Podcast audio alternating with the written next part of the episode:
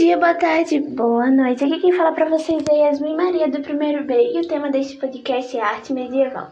A arte medieval, como o próprio nome diz, surgiu a partir da Idade Média, que durou do século V ao XV.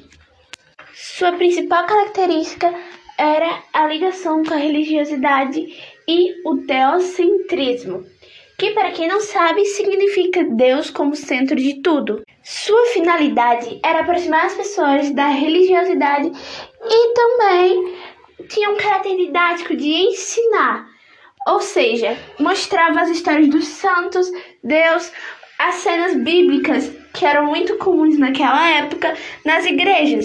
Esse movimento foi tão grande que foi dividido para vários campos, como campo arquitetônico, musical, literário, esculturas e pinturas, sendo dividido em dois grandes estilos: o estilo românico, que veio do período da Alta Idade Média, e o estilo gótico, que veio posteriormente. O estilo românico possui esse nome devido à ligação com a cultura romana, e suas construções eram com paredes grossas e poucas janelas, tendo muito pouca luminosidade.